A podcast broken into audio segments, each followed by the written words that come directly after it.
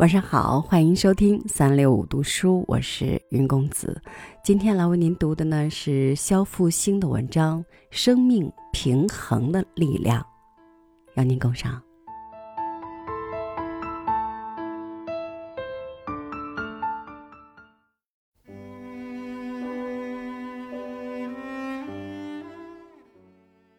不知道你相不相信，无论什么样的生命。在短促或漫长的人生中，都需要平衡，并且都会在最终得到平衡的。白雪公主自然有其漂亮面庞的如意，却也有后母的嫉妒、派人的追杀，以及毒梳子和毒苹果危险等等的不如意。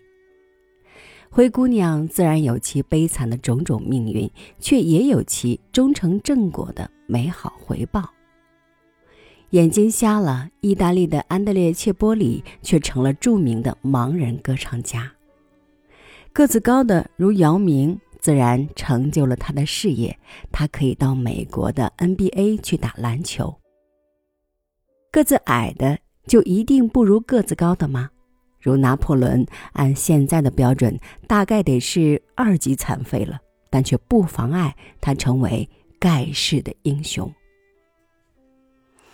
这就像《伊索寓言》里所讲的：高高的长颈鹿吃得着高高树枝头上的叶子，却没办法走进矮小的门；矮矮的山羊吃不着高高树枝头上的叶子，却轻而易举地走进了矮小的门。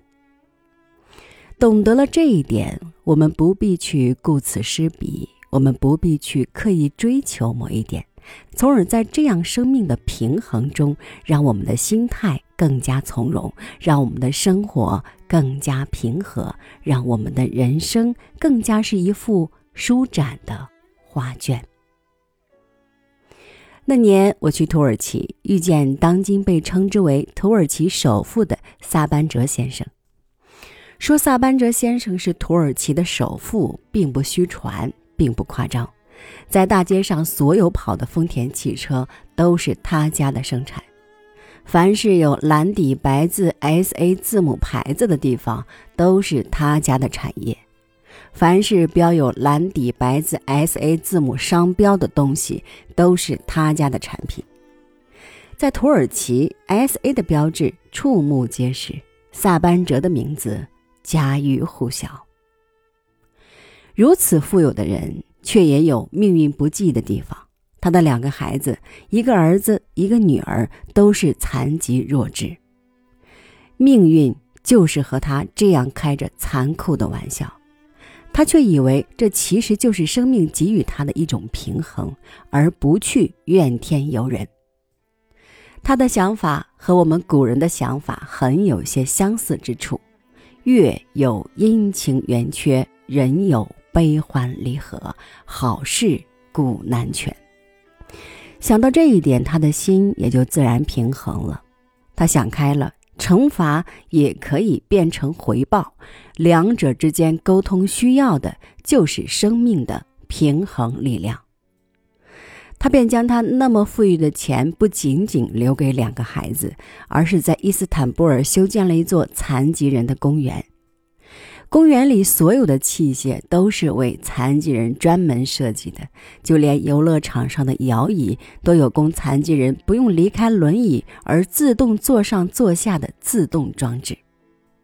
他希望以自己能够做到的事情来平衡更多残疾人不如意的生活，从而使自己不如意的生活达到新的平衡。那天我们去参观以他的名字命名的萨班哲博物馆，博物馆建在博斯普鲁斯海峡的岸边，非常漂亮。这里原来是他的私人住宅，捐献出来改建成了博物馆。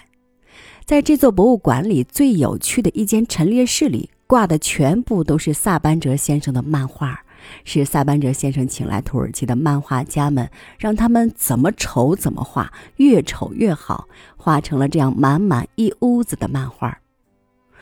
有时候他到这里来看一屋子包围着他的、画着他的那一幅幅丑态百出的漫画，他很开心，他在这里找到了在外面被人或鲜花或镜头所簇拥着、恭维着所没有的平衡。